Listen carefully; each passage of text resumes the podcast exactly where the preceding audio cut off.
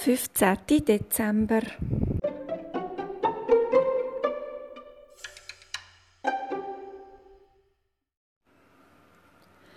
In dieser Nacht kann der kleine Igel einfach nicht schlafen.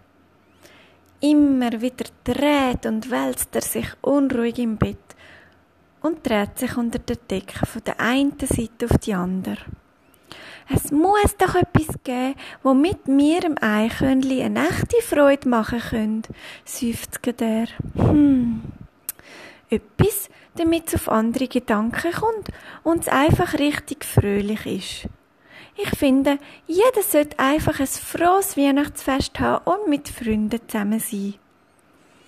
Aber so viel der kleine Igel auch nachdenkt und grübelt, ihm will einfach nichts einfallen. Jetzt muss ich aber schlafen, sagt sich der kleine Igel. Morgen Morgen sieht die Welt vielleicht schon wieder ganz anders aus. Am besten mache ich nach dem Morgen einen langen Winterspaziergang. An der frischen Luft kommt mir bestimmt noch eine gute Idee.